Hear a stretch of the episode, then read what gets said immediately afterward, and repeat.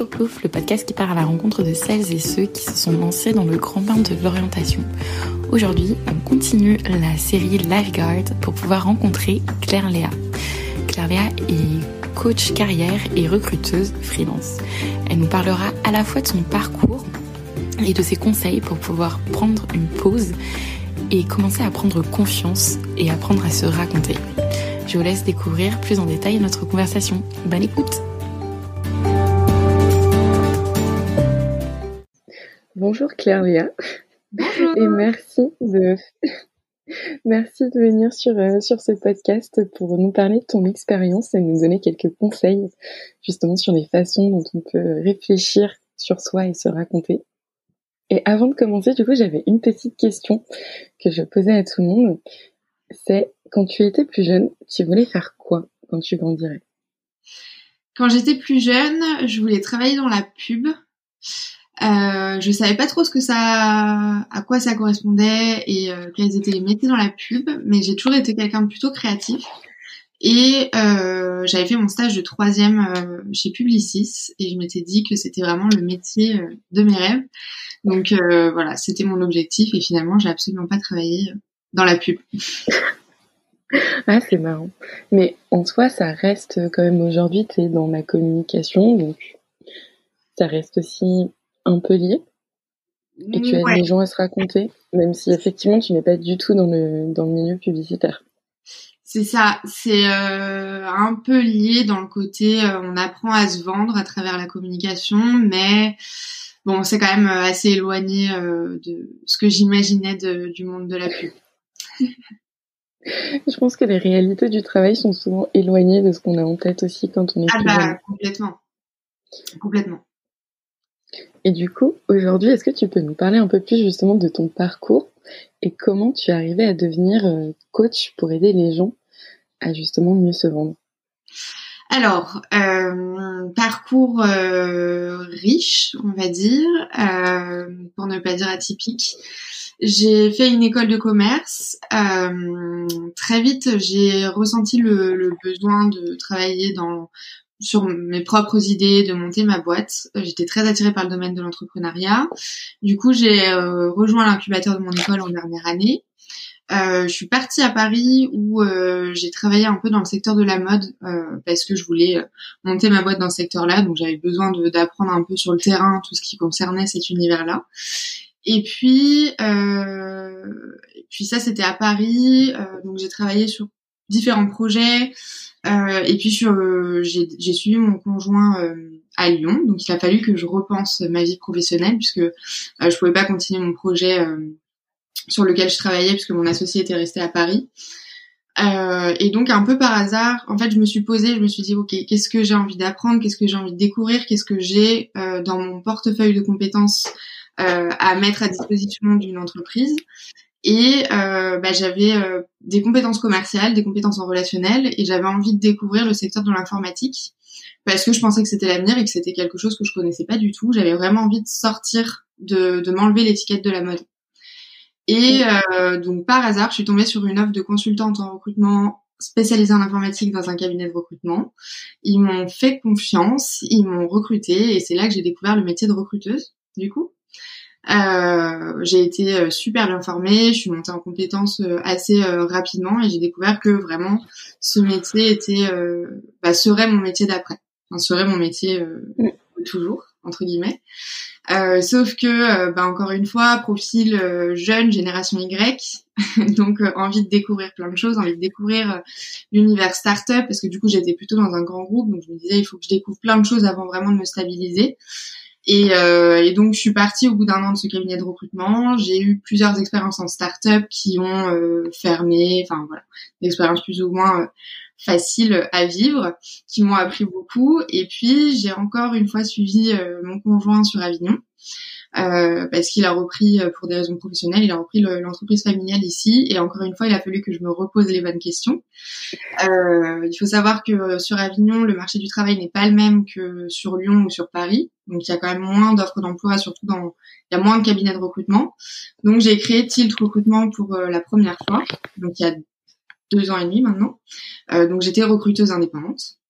Et puis je suis repartie en entreprise parce que j'avais encore une fois envie de me de rentrer dans une case et de me dire non mais quand pour réussir il faut être en CDI, euh, il faut évoluer en tant que manager, il faut avoir le salaire euh, bien stable, etc.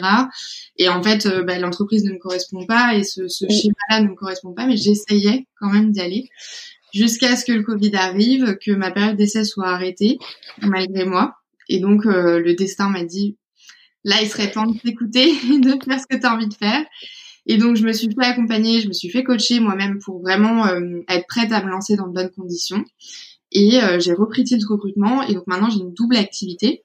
À la fois une activité, une casquette de recruteuse, donc j'aide les entreprises à recruter les, les, bons profils, et une casquette de coach carrière, donc j'aide les personnes soit euh, qui veulent changer de, de, de, job mais qui savent pas vraiment où aller, donc euh, je les accompagne à vraiment trouver leur voie et dessiner le chemin pour y atteindre, pour les atteindre soit euh, des personnes qui ont besoin de booster leur employabilité, donc qui savent où ils veulent aller, mais ils savent pas comment. Et donc là, on retravaille tout ce qui est candidature et marque personnelle euh, à travers LinkedIn. Ok, super intéressant. Et est-ce que tu vois des similitudes justement dans les questions que se posent les gens, soit qui sont en réorientation ou plutôt fin de carrière, et les jeunes que tu accompagnes Ou vraiment c'est des, c'est des thématiques et des problématiques différentes Ouais, c'est des thématiques qui sont quand même plutôt différentes. Euh, après, a un aspect qui est commun à tous, c'est la confiance, la confiance en soi. Euh, qu'on soit en sortie d'études ou euh, aux alentours de la trentaine, on a toujours l'impression qu'on n'est pas à la hauteur ou qu'on ne mérite pas notre place. Et bizarrement, euh, bah, ça se retrouve aussi en fin de carrière. Donc j'accompagne euh, donc plutôt sur cet aspect personal branding des, des, euh, des, personnes qui sont plutôt à des postes de direction euh, et qui ont perdu leur job pour x ou y raison et, et qui n'ont pas toutes les clés pour postuler comme il faut le faire aujourd'hui. Et il y a cet aspect confiance aussi qui, qui ressort parce qu'ils avaient une certaine place dans la société, un statut et qu'aujourd'hui, bah, du coup, ils se retrouvent euh, ils se retrouvent en dehors de tout ce schéma-là et donc euh, ils, perdent confiance en eux. Donc ça, c'est un aspect qui est quand même commun à tout le monde. Ok, donc c'est les questions un peu justement comme tu disais tout à l'heure de pas être dans une case définie. C'est que tu... de pas de plus être dans cette case en fait. Alors en général, euh, les personnes que j'accompagne dans la trentaine ont envie d'en sortir euh, parce que justement c'est bah, on est en quête de sens, euh, mm. ils ont envie d'un job avec plus de sens, qui dans lequel ils vont pouvoir s'épanouir, euh, où il y a un meilleur équilibre entre vie pro vie perso. Euh, par contre, pour des profils plus seniors, c'est vraiment l'envie de retrouver cette case, de, de retrouver, de retourner de nouveau dans cette case de la société bien rangée, où on peut dire qu'on a un poste haut placé, qu'on est en direction et qu'on a un statut dans la société. Ah, effectivement, oui. En plus, je pense que c'est des générations qui ont grandi avec euh, ce, cette image du travail comme place centrale. Ah, c'est super intéressant. Je pensais pas que il y avait justement déjà à la trentaine qui approche ces différences qui pouvaient se dessiner. Et comment tu ouais. Et comment tu fais justement pour euh, bah, soit les aider à dédramatiser ce fait de pas être dans une case et les aider à prendre confiance à en sortir. Parce que toi, tu m'avais dit que ça t'avait pris du temps déjà à déconstruire, et là de ta présentation aussi, parce que j'avais pas compris que tu avais fait tilt deux ans avant de vraiment te lancer dedans. Donc comment t'accompagnes un peu ce, ce processus de prise en confiance en soi? Alors, en fait, euh, tous mes accompagnements se font sur plusieurs séances. Donc, en moyenne, c'est cinq séances qui durent entre une heure et une heure et demie. C'est plutôt une heure et demie qu'une heure, parce qu'on aime bien quand même parler. Euh, et les deux premières séances euh, sont dédiées, quoi qu'il en soit, enfin, quel que soit le le sujet sur lequel on travaille, c'est des séances qui sont dédiées à l'introspection, à l'acceptation de son parcours, à l'acceptation de bah, des choses plus ou moins faciles que qu'on a pu vivre aussi euh, dans son parcours professionnel, parce qu'il y a des choses avec lesquelles on a besoin de se réconcilier parfois avant de pouvoir aller de l'avant. Euh, et donc c'est vraiment ça en fait, c'est c'est travailler sur l'avant, se réconcilier, poser les fondations, reprendre un peu confiance aussi et conscience de, enfin avoir conscience de ses compétences, de tout ce qu'on, des succès qu'on a eu, parce que quand euh, en général les personnes qui viennent me voir, c'est un peu tardivement soit parce que euh, ça fait plusieurs mois qu'ils ou elles sont en recherche d'emploi et euh, n'arrivent pas à avancer, donc euh, la confiance diminue au fil des mois. parce qu'on postule, on n'a pas de retour et donc on se dit qu'on est bon à rien. Euh, soit des personnes qui sont en mal-être, en, situation de souffrance ou pratiquement de burn-out dans leur entreprise et qui attendent le dernier moment vraiment pour se dire là il faut que je bouge parce qu'il y a des signaux forts qui me disent que je peux plus rester dans cette situation. Et donc c'est pour ça qu'il y a vraiment ces moments euh, d'introspection qui sont hyper importants pour pouvoir euh, avancer où on reprend, on fait émerger tout le côté positif. Et en fait, à chaque fin de séance, je j'envoie un, un, récap de ce qui s'est dit lors de la séance. Euh, et c'est marrant parce que à chaque fois, ce qui ressort, c'est euh, c'est hyper agréable de se voir à travers vos yeux. En fait, parce que c'est des choses que j'invente pas, c'est des choses qui, qui correspondent à leur parcours, à leur histoire. Mais le fait de le lire de façon positive à travers les yeux de quelqu'un d'autre, du coup, ça les ça leur permet de reprendre confiance aussi. Est-ce que t'as pas non plus l'habitude de raconter ce que tu as fait et ton chemin de vie aux gens. Donc, Je pense que tu as vraiment cette image personnelle bah, avec le prisme pas toujours sympa. Exactement. Ah, et justement, attends, quand tu plus âgé, je vois ce que tu peux raconter, tes succès, tu as quand même un certain parcours sur lequel euh, tu peux revenir. Mais justement, les personnes qui viennent te voir, qui sont plus en sortie d'études ou qui sont encore étudiantes, comment tu bah, comment tu les aides justement à trouver cette confiance ou célébrer certains points clés dans leur vie? C'est exactement le même schéma en fait. C'est euh, le même mécanisme parce que euh, c'est pas parce qu'on a euh, on sort d'études qu'on a moins de choses à raconter ou qu'on n'a pas réussi des choses. et c'est ça la première erreur en fait quand on cherche un emploi euh, en tant que jeune diplômé, on a tendance à avoir un CV entre guillemets qui est pauvre ou à penser qu'on a un CV qui est pauvre parce que on se dit bah j'ai pas d'expérience professionnelle à part mes stages alors qu'en fait on a plein de choses à raconter. Que ce soit euh, les associations dans lesquelles on pouvait être en école que ce soit euh, les activités extrascolaires que ce soit les activités sportives qui qui démontrent un état d'esprit qui démontrent des réussites qui mobilisent aussi des compétences. Il y a plein de choses. Et puis aujourd'hui on a quand même la possibilité de travailler sur des projets euh, à côté de, nos études ou à côté de notre job. Et ça, c'est tout des choses qu'on peut raconter et qui sont des vraies plus-values. Donc en fait, c'est exactement le même mécanisme et, les jeunes diplômés n'ont au contraire n'ont pas forcément moins de choses à raconter.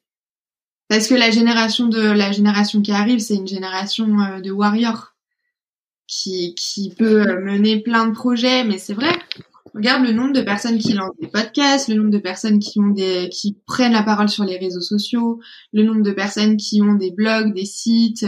Ça, c'est des choses, euh, enfin, c'est quand même pas anodin, quoi, de travailler sur ces projets-là.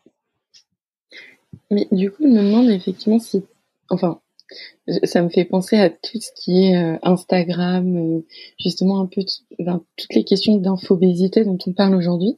Il y a forcément aussi des personnes qui prennent pas la parole sur les réseaux sociaux ou, qui se mettent aussi moins en avant que j'ai en tête plein de discussions que j'ai eues avec mes amis justement sur la pression c'est que tu peux avoir en voyant soit la vie des gens soit bah, l'influence qu'ils ont quand ils décident soit de faire des posts LinkedIn euh, d'ouvrir leur blog etc et comment tu fais pour euh, bah, pas pour dédramatiser le fait que tu sois moins présent sur les réseaux mais comment tu, tu fais en sorte que tu à, à ouais, à prendre confiance dans ta, voix mmh.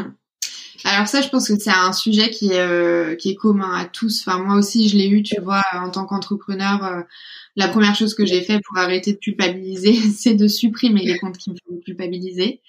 Euh, et bah, j'ai fait aussi ce travail de poser sur papier tout ce que toutes les réalisations que je faisais malgré le fait que j'étais pas une influenceuse ultra suivie sur les réseaux. Bah, j'ai quand même euh, des réussites, j'arrive quand même à faire des choses, je mobilise quand même des compétences, j'apprends des nouvelles choses. Et, euh, et ça c'est enfin c'est le travail que peuvent faire euh, les jeunes diplômés qui sont pas visibles sur sur les réseaux ou voilà d'un point de vue digital, il y a quand même plein de choses qui, qui réalisent à côté même s'ils ont l'impression que ça n'a pas de valeur, ça a de la valeur ou en tout cas il faut donner de la valeur à ça. Et est-ce que tu penses du coup que c'est obligatoire, moi avec euh, avec des guillemets, mais d'être justement présent sur les réseaux ou d'avoir euh, un endroit où ta voix peut s'exprimer? Ouais, euh, aujourd'hui, aujourd'hui c'est ça qui fait la différence. Malheureusement, entre, enfin entre guillemets, on est obligé de passer par là.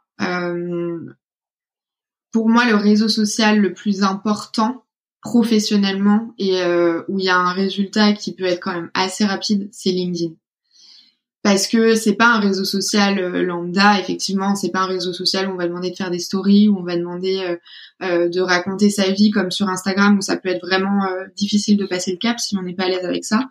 LinkedIn c'est vraiment un réseau social dédié à la vie professionnelle et c'est un réseau qui peut nous apporter vraiment beaucoup beaucoup de choses euh, qui peut nous permettre euh, de bah, déjà de développer son propre réseau, euh, d'aller en quête d'informations, d'aller rencontrer des nouvelles personnes qui peuvent nous donner des informations sur des nouveaux métiers, qui peuvent nous ouvrir des portes, nous mettre en relation avec de nouvelles personnes. Et en fait, c'est par cette, par ce biais-là qu'on arrive à se développer et à gagner en visibilité. Donc pour moi, LinkedIn, c'est un, un, incontournable. Ok.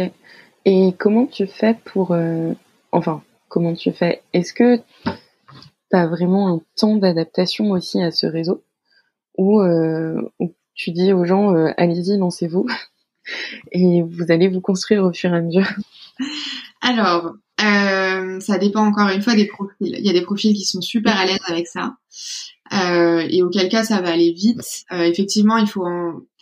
non, parce que j'ai une offre qui est vraiment dédiée à LinkedIn. Euh, donc ça, c'est des personnes qui connaissent un peu le fonctionnement de, de, LinkedIn, qui ont déjà un profil optimisé, mais qui savent pas comment euh, gagner en visibilité. Euh, L'idée, c'est quand même de déjà de comprendre le fonctionnement. C'est un réseau social, c'est pas un CV digital, c'est pas un job board. Il y a quand même beaucoup de personnes qui le prennent de cette manière-là aujourd'hui. Donc déjà, de s'enlever ça et de comprendre qu'il y a un algorithme derrière qui fait en sorte de mettre en avant les personnes qui sont en interaction, euh, ça permet de, de, mettre en place un plan d'action qui peut euh, être un peu plus efficace. Et après, euh, bah, l'idée c'est que moi je les suis aussi, je, les, je leur donne des devoirs entre guillemets euh, pour commencer à passer à l'action et commencer petit à petit à gagner en visibilité, à être présent sur euh, sur le réseau. Mais c'est quand même plus compliqué que enfin pour certaines personnes c'est plus, plus compliqué que ce qu'elles imaginent et surtout il y a des personnes euh, qui vont poster une fois et qui vont me dire bah ouais mais personne m'a contacté derrière donc en fait j'arrête.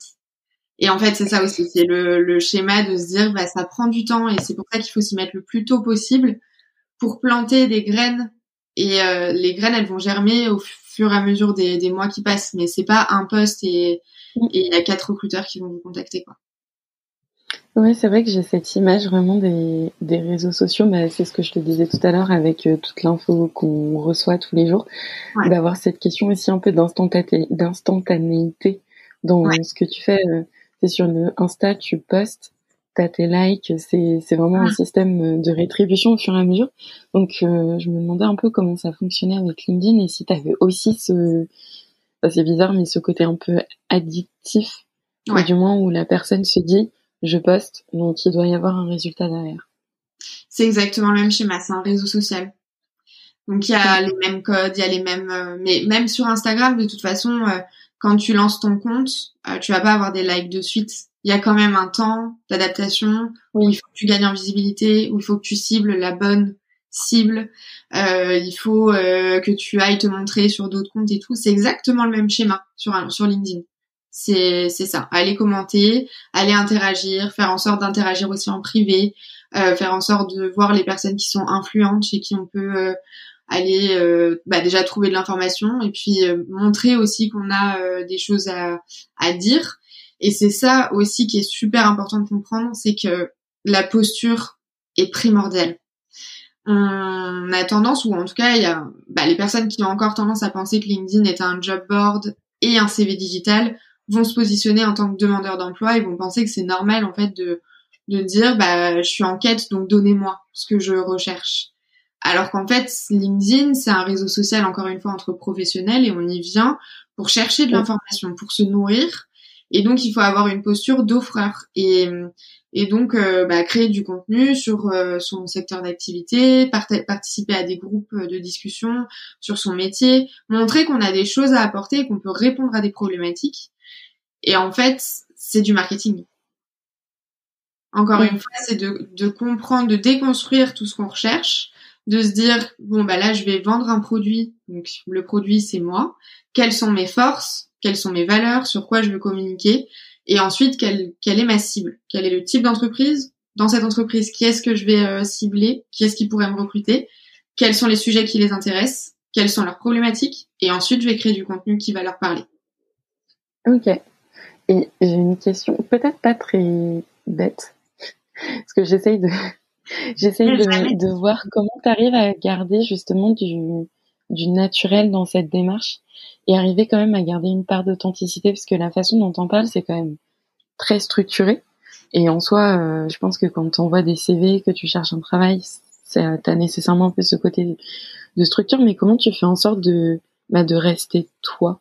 Euh, quand tu quand as cette démarche et de pas forcément avoir l'air super euh, invasif ou invasive ou, euh, ou simplement être une énième personne qui appelle et qui fait tout ce travail dont tu parlais Alors encore une fois, on n'est pas dans une démarche d'appel, on est dans une démarche d'apport. Donc c'est encore une fois différent de bah, du côté très justement, il faut sortir de la case de, de demandeur d'emploi et de recherche d'emploi où on a un énième euh, qui va euh, perdre son authenticité parce qu'on raconte tous la même chose quand on recherche un job. Euh, et sur LinkedIn, les posts sont tous similaires. J'ai envoyé tant de candidatures, j'ai pas de retour, aidez-moi. je suis en galère, il faut me donner ce que je recherche. C'est pas la bonne démarche. donc pour moi justement le fait de déconstruire et de se positionner comme offreur, ça permet d'être complètement authentique parce que l'idée c'est pas de créer du contenu pour créer du contenu, c'est de partager et donc de partager avec toute son authenticité par rapport à des histoires qu'on a vécues, par rapport à des choses qu'on a appris, par rapport à, un article qu'on a lu et qu'on a envie de partager pour telle et telle raison. Et ça permet du coup, euh, dans la manière même d'écrire, de, de faire ressortir sa personnalité. C'est beaucoup plus intéressant qu'être dans une démarche de demandeur et de, du coup, on peut pas vraiment s'exprimer. On va dire, bah, je suis persévérant, j'aime le challenge, euh, j'ai cinq ans d'expérience, donnez-moi ma chance. Là, on peut pas vraiment être authentique. Oui, donc c'est vraiment plus une question de changer le prisme. J'ai vraiment eu en tête des postes qui me sont venus à l'esprit. Ah oui, on les connaît tous, ces postes-là. Et du coup, pour bien comprendre pourquoi il faut pas faire ça, c'est parce que, alors je vais être dure dans mes propos, mais en même temps, quand on est recruteur, on va pas recruter quelqu'un parce qu'il arrive en fin de droit on va recruter quelqu'un parce qu'il peut, il a les compétences et que sa personnalité peut correspondre à celle de notre équipe et euh, parce que la personne peut répondre à notre problématique. Mais si on sait juste qu'elle est en fin de droit, bah du coup on va pas avoir le déclic pour se dire bah du coup faut, faut qu'on l'appelle parce qu'elle va peut-être nous aider. L'entreprise elle est pas là pour nous aider entre guillemets et le recruteur euh, non plus.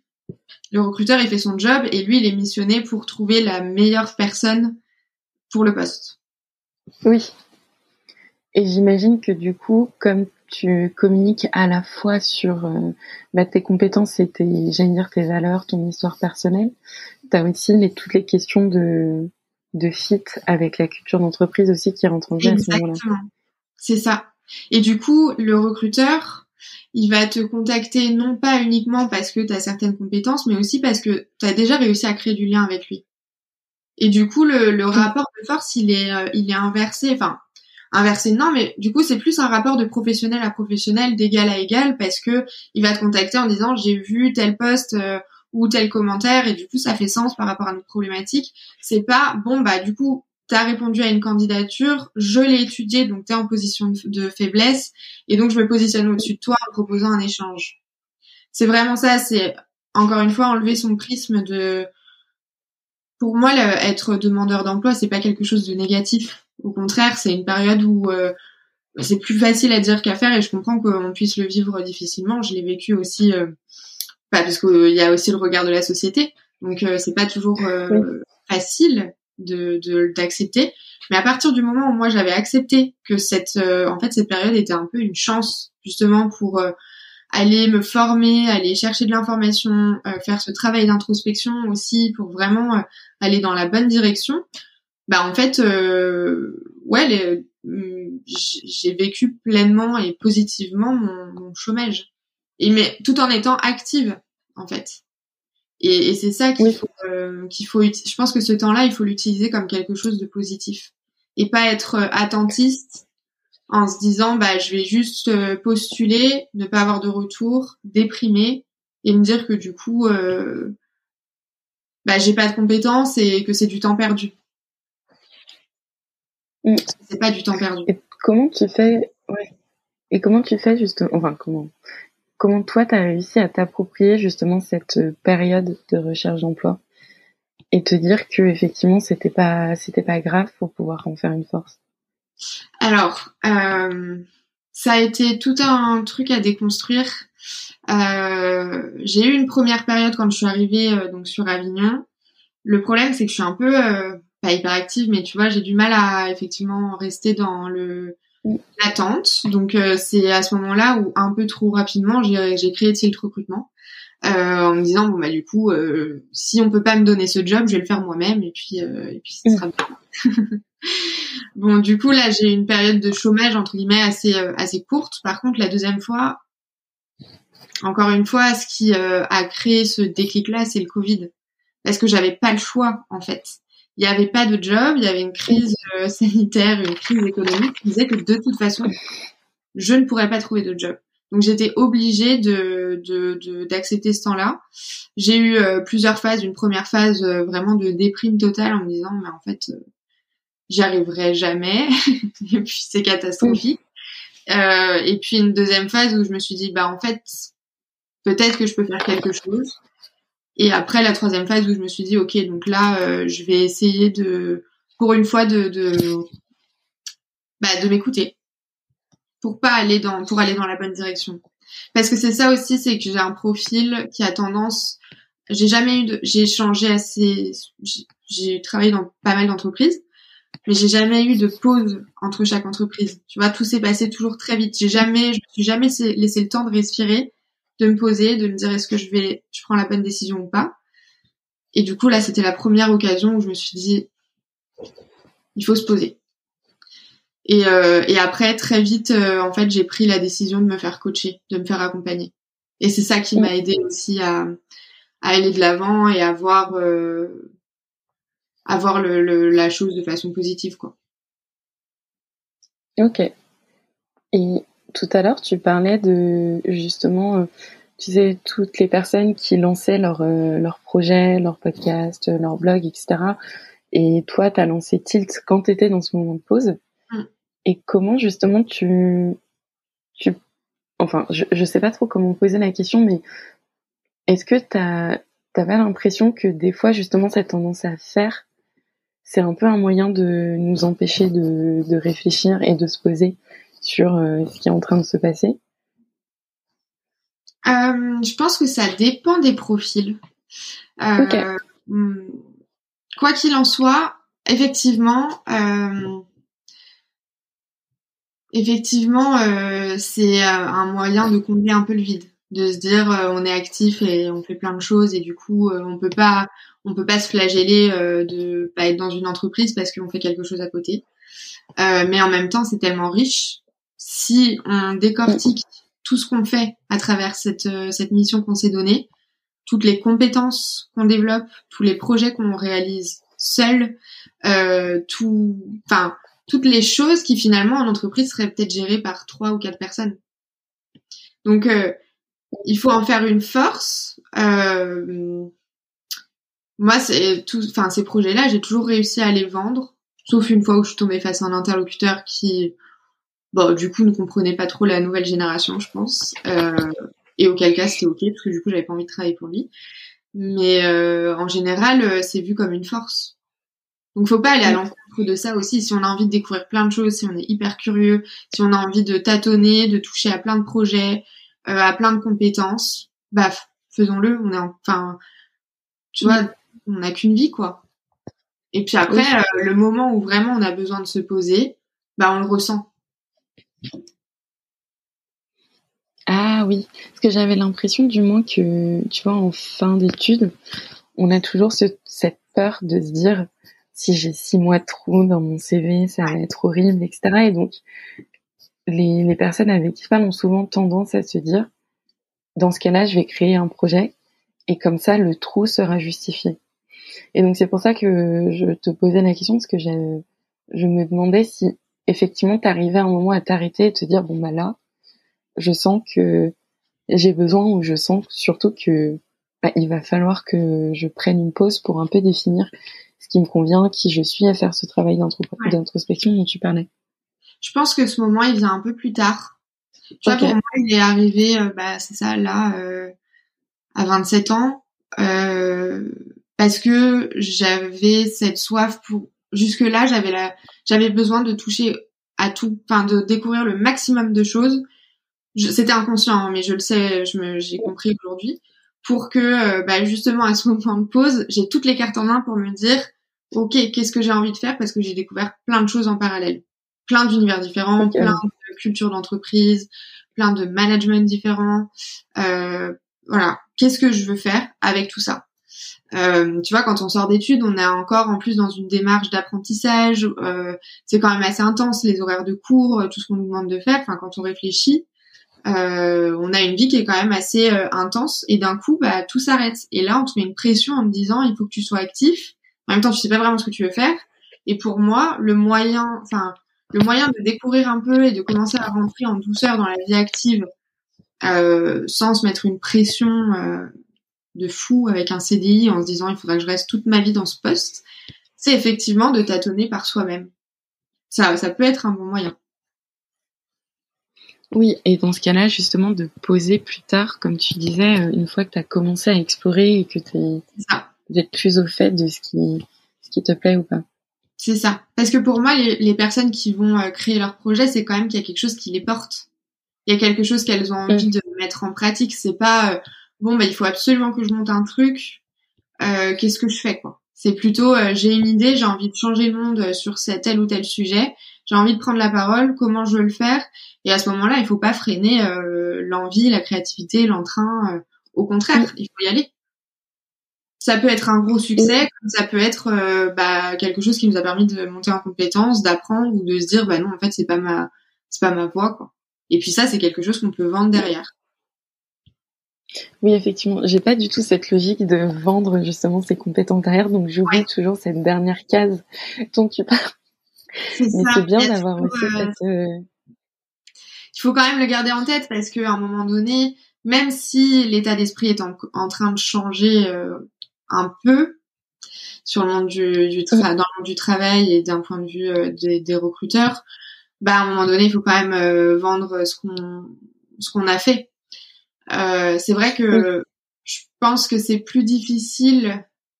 Enfin, c'est difficile de faire un travail d'introspection euh, vraiment euh, profond quand on sort d'études sur ce qu'on veut après, alors qu'on n'a pas encore assez euh, découvert ce qui s'offrait à nous. Tu vois, y a, pour moi, il n'y a pas meilleur moyen d'apprendre que d'aller sur le terrain, en fait. D'aller découvrir, que ce soit en entreprise ou pas, hein, ou par tes propres moyens, mais d'aller d'aller découvrir des sujets. Euh, c'est pas parce que tu vas lire dans les livres ou parce que tes profs vont te dire, bah du coup avec ton profil, il faut que tu sois euh, en marketing euh, dans une grande entreprise multinationale et puis que tu auras tel salaire et tu évolueras après à tel tel poste. C'est pas forcément ce qui te correspondra. Mais ça, tu peux le savoir que en, allant un peu tester sur le marché. Et il faut se déculpabiliser aussi avec le fait que c'est pas parce qu'on signe un CDI qu'on est enchaîner. On a le droit de se tromper, on a le droit de tester, on a le droit de se rendre compte que c'est pas en fait c'est pas ce qu'on veut faire. Euh, on est trop euh... enfin on a le ouais c'est même on a le droit à l'erreur quoi. On nous met la pression par rapport à ça mais on a vraiment le droit à l'erreur. Oui, j'ai l'impression que l'erreur est pas forcément enfin en tout cas, on le met pas trop en valeur dans que ce soit dans les processus de recrutement ou même dans ta vie de tous les jours t'as beaucoup de mal à, à le raconter. Ouais. C'est beau. D'où du coup euh, dans mes accompagnements le moment de vraiment d'introspection et de euh, je leur demande de me raconter leur parcours et après on, on essaye d'en voir les aspects positifs euh, et comment on peut justement les, les, entre guillemets les vendre mais enfin euh, comment la personne peut vraiment se l'approprier et tu vois moi j'ai toujours eu un parcours du coup un peu pas enfin ouais, j'ai changé régulièrement d'entreprise, euh, j'ai fait différentes choses. J'ai toujours réussi mes entretiens parce que pour moi c'est tellement clair et limpide le pourquoi du comment j'ai changé d'entreprise et pourquoi j'ai voulu découvrir telle chose, pourquoi j'ai changé, qu'en fait euh, bah, les, les, personnes en face de moi avaient confiance entre guillemets. Si on paraît hésitant en se disant bah oui, euh, excusez-moi de vous déranger parce qu'en fait, je suis restée que six mois dans cette boîte et je sais que c'est pas bien. Là, on va se dire, il y a un loup. La personne se cherche. Mais si c'est très clair en disant, j'ai fait ce choix parce que, pour telle et telle raison, et aujourd'hui, mon projet professionnel, c'est ça, vous répondez à ces critères avec votre entreprise et votre poste, du coup, bah, on est tous au bon endroit, quoi. Oui, c'est un peu les questions de cohérence qu'on se pose souvent une fois qu'on rentre euh, sur la vie professionnelle. On se dit, mais je pense que c'est aussi pour ça qu'on a ce truc de euh, choisir, c'est renoncer. Exactement. Parce que t'as un peu, t'as un peu cette impression que si tu signes, c'est euh, avec ton sang pour 42 ans. C'est ça. Et, ce sera terminé après. Alors que. Alors que. Alors que. c'est vrai. Et puis aujourd'hui, on a plein de façons de, de, de, de, travailler. Il n'y a plus que le CDI, il y a aussi euh, l'aspect, euh, enfin le, le d'être freelance, donc de travailler pour plein d'entreprises euh, et sur différents métiers, sur différentes missions. Il y a les CDD, bon, il y a de l'intérim dans certains secteurs d'activité. Enfin, on n'est pas obligé de signer un CDI si ça nous angoisse, quoi. Oui, mais j'ai l'impression en tout cas que c'est moins, enfin, ce sont des contrats qui sont peut-être un peu moins mis en valeur mis à part le, le côté freelance auto-entrepreneur qui commence à, à quand même prendre beaucoup, beaucoup d'ampleur. Mais, euh, mais sinon, oui, euh, dans, sur mon échelle en sortie d'études, je me dis, tu as vraiment le CDI qui est un peu considéré comme le Graal. Et, euh, et après, tu as les autres qui arrivent, mais tu as quand même une petite hiérarchie.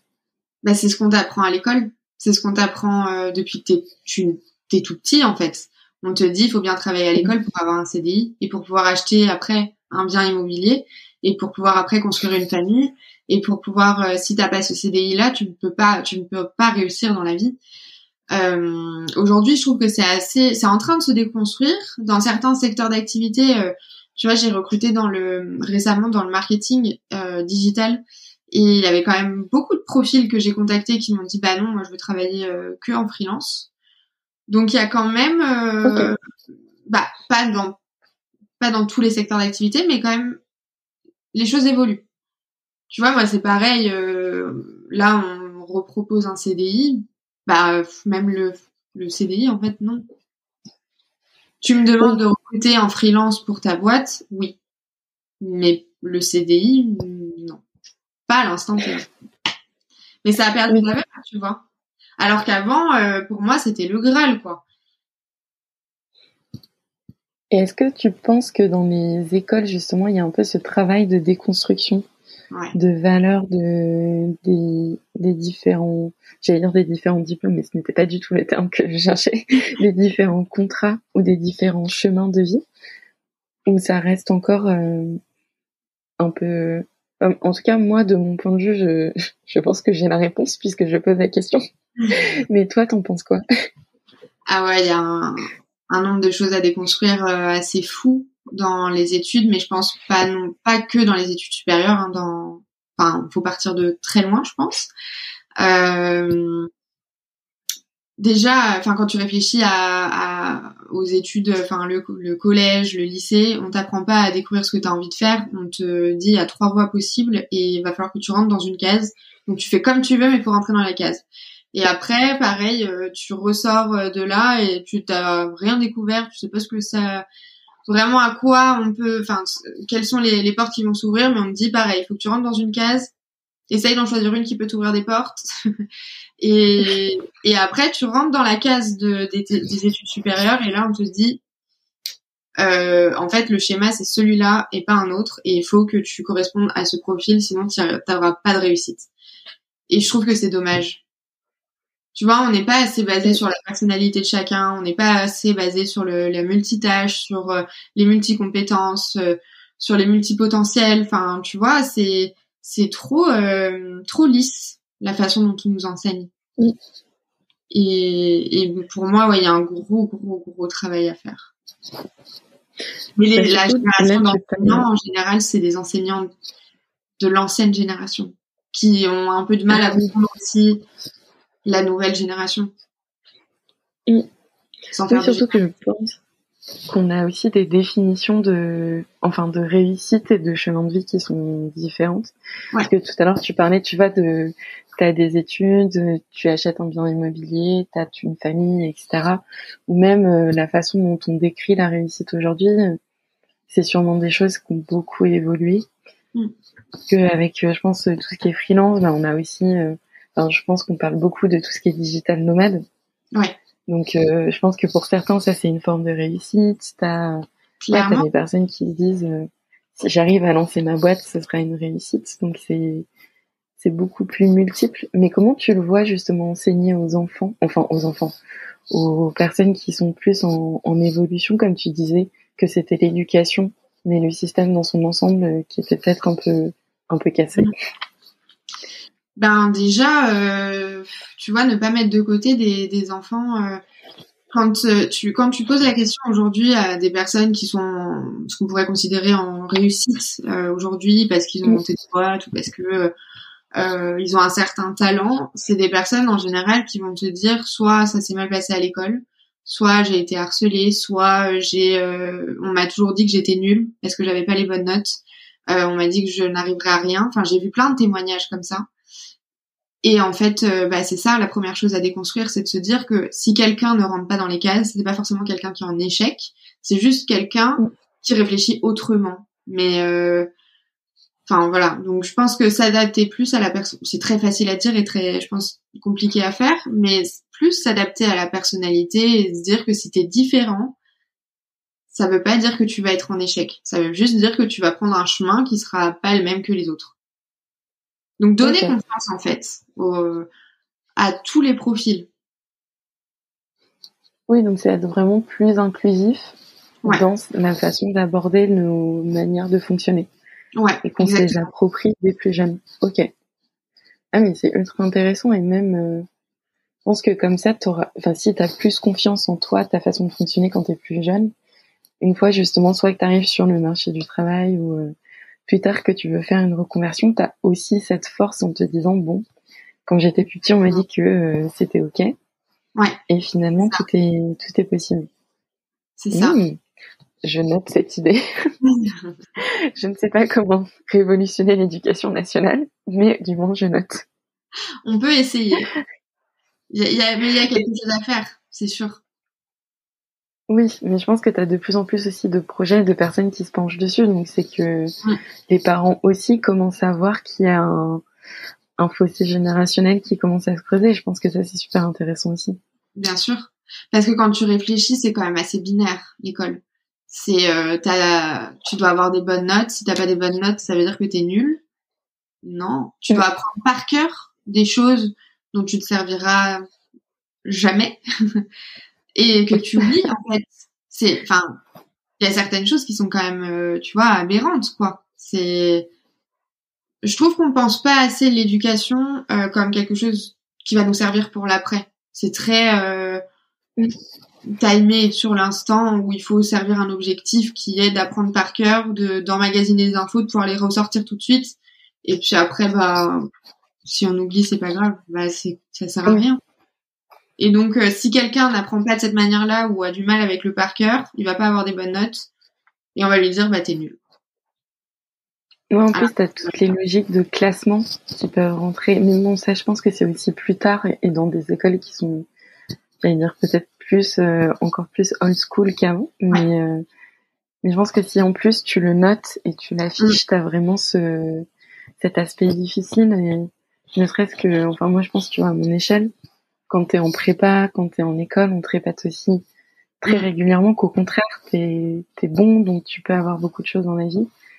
Et en vérité, c'est aussi quelque chose à déconstruire c'est pas parce que t'as des bonnes notes que ta vie sera forcément heureuse. Non. Ah non, non. Et mais c'est vrai qu'en école, du coup, j'ai fait une école de commerce et en école de commerce, on a tendance à dire, je me rappellerai toujours du premier jour euh, en amphi où on nous disait, bah vous faites partie de l'élite tu te dis mais c'est quand même euh, fou de dire ça alors qu'on n'a encore rien fait de tu vois on mérite pas en fait de faire partie de l'élite et euh, et tu ressors de là et du coup bah c'est sûr que tu te prends une porte une claque parce que tu arrives avec euh, des attentes hyper hautes en termes de salaire en termes de poste puis en fait les recruteurs ils te disent bah tu fais peut-être partie d'élite, mais t'as encore tout à apprendre, donc il va falloir partir d'un peu plus bas, quoi. Et c'est dur, donc c'est pour ça qu'il faut, je pense, déconstruire tout un tas de choses pour éviter de se prendre trop de portes par la suite. Même si ça apprend hein, de se prendre des portes, mais c'est quand même pas la façon d'apprendre la plus agréable, quoi. Oui, c'est ça. Et je pense qu'en plus, on se dit souvent que du coup, on nous attend à la sortie et que la porte est d'autant plus, d'autant plus difficile. Tu vois, tout à l'heure, tu parlais du Covid. Et je pense que pour beaucoup, ça a été un moment de, de prise de conscience, mais que pour les étudiants, et les étudiantes, ça a été un moment difficile. Enfin, ça a été, ça l'est toujours, mais que t'as peut-être encore plus ce truc de ah finalement, à la fin il y a, y a rien. Enfin, il y a rien, il y a personne qui ouais. tourne la main pour se dire euh, ton chemin binaire continue aujourd'hui. Mmh. Ouais, c'est sûr que pour les étudiants, euh, c'est un moment qui est quand même euh, difficile à vivre. Et c'est pour ça que c'est dans ces moments-là où entre guillemets on peut compter que sur soi-même et qu'il faut se faire confiance et se dire bah enfin que sur soi-même. Si une entreprise ne peut pas euh, nous offrir quelque chose parce que euh, parce que crise économique et parce qu'il n'y a pas d'embauche, bah se dire en fait, peut-être que si je me fais confiance, peut-être que je peux faire quelque chose par moi-même et et du coup peut-être que je peux essayer de monter un truc même si c'est pas une start-up multinationale il y a aussi ça à déconstruire. C'est pas parce que on travaille sur un projet qu'il faut qu'on monte une start-up euh, enfin pour laquelle on va faire une levée de fonds de ouf et euh, recruter 50 personnes en un an quoi. Oui. Oui, c'est vrai qu'on a aussi beaucoup ces mythes de la licorne. Soit tu fais un truc comme tout le monde, soit tu, enfin, soit tu sors de la case, mais là t'exploses tout. C'est ça. T'as pas trop de, t'as pas trop de demi-mesure. mais justement, toi, euh, comment tu enfin, comment t'aides les gens à déconstruire ce, toutes ces questions de réussite, etc. Parce que c'est quand même euh, des choses avec lesquelles on, enfin, avec lesquelles on négocie, qu'on porte depuis des années. Mmh. Euh... Je sais pas. Ça se fait assez naturellement en fait. Bah alors peut-être parce que je suis convaincue de la chose, donc dans mon discours, euh, tu vois, je déculpabilise vachement et mais le fait encore une fois de reprendre euh, possession de soi, euh, tu vois, j'ai accompagné une personne qui euh, qui voulait changer de secteur d'activité. Ça faisait trois ans que, que, cette personne était en inactivité. elle voilà, elle voulait changer de métier et on lui disait de toute façon c'est mort à ton âge et puis dans avec ton parcours, tu arriveras jamais, ça marchera pas. Et moi, j'ai, dès la première séance, j'ai dit, bah, en fait, tout est possible. Donc, si on décide que c'est possible, c'est, ce sera possible. On va faire en sorte que ce soit possible. Et donc, on a vraiment travaillé euh, sur l'aspect confiance, euh, prise en, prise en main de, de tout ce qu'elle avait réalisé, parce qu'elle avait l'impression qu'elle avait rien fait, qu'elle avait pas de compétences, alors qu'en fait, elle avait fait plein de choses hyper riches. Et à la fin, elle m'a dit, mais en fait, je vais y arriver. J'ai toutes les cartes en main, on va me recruter pour ce poste-là. Et on lui a créé un poste. Donc tout est possible en fait. Il n'y a pas de, tu vois, faut arrêter avec ces trucs-là de se dire bah non parce que euh, bien sûr qu'il y aura des, des, personnes qui seront injustes et bien sûr qu'il y aura de la discrimination, ça me rend folle, mais il y en a encore. Euh, sans partir dans un débat féministe, bien sûr que quand on est une femme d'une trentaine d'années par exemple, il peut y avoir des complexités si on veut un enfant ou autre, bien sûr, mais il faut quand même se dire que tout est possible et qu'on on peut y arriver faut arrêter d'écouter les petites choses euh, négatives. Euh, ça sert à rien, ça mène à rien. Il y a que il y a que nous qui pouvons nous dire euh, bah ok mes limites c'est ça, mais du coup avant ça j'ai tout ça comme force donc du coup je vais les je vais les exploiter quoi. Mm.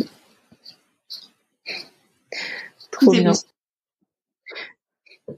Merci beaucoup pour cette conclusion. Et écoute, euh, si jamais tu, tu veux qu'on te suive sur tes réseaux, je peux mettre euh, en description le lien vers ton site et ton Instagram. Avec plaisir. Et je suis sur LinkedIn aussi. Du coup, comme vous l'aurez compris, un réseau important. Mais en effet, je suis présente sur LinkedIn, sur Instagram et j'ai un site euh, euh tilt-recrutement.fr. Super. Bah écoute, à très bientôt et merci encore d'être d'être passé. Avec plaisir, merci pour ton invitation.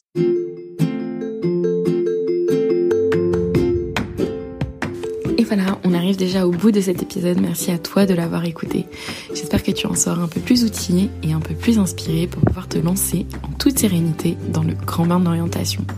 Si ces sujets de quête de sens t'intéressent, tu peux regarder tous les liens que je t'ai mis en description. Pourront te permettre de creuser toutes ces questions un peu plus en détail et de découvrir notre travail. En attendant, je te dis à très vite au bord du bassin.